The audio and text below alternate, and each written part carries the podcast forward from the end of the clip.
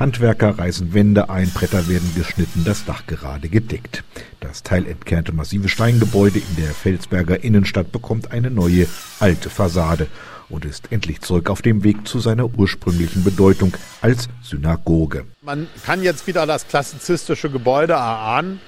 Und jetzt haben wir auch den Auftrag vergeben für den Bereich ähm, Freilegen äh, der Fassade, dass das dann wieder nahezu dem entspricht, was original 1847 gebaut wurde. Erzählt Christopher Willing vom Verein zur Rettung der Synagoge.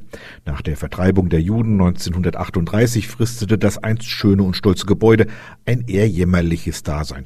Mal als Feuerwehrgerätehaus, nach dem Zweiten Weltkrieg als Kneipe oder Pizzeria.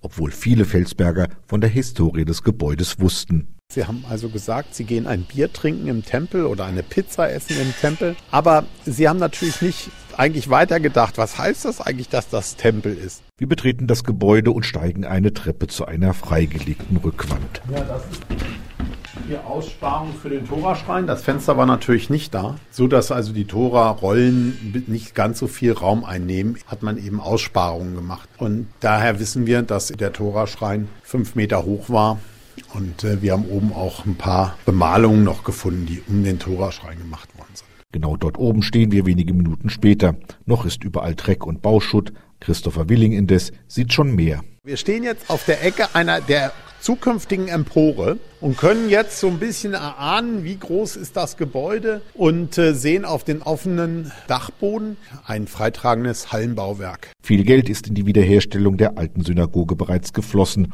Fördergelder und auch Gelder der Stadt Felsberg. Aber diese Investition hat sich gelohnt, sagt Felsbergs Bürgermeister Volker Steinmetz. Ich habe es mir gerade gestern angesehen. Ich freue mich, dass wir damit auch dieser jüdischen Gemeinde nicht nur einen sakralen Raum ihrer Religionsausübung zur Verfügung stellen, sondern es ist ja auch ein Hingucker architektonisch und es bereichert unsere Altstadt in Felsberg.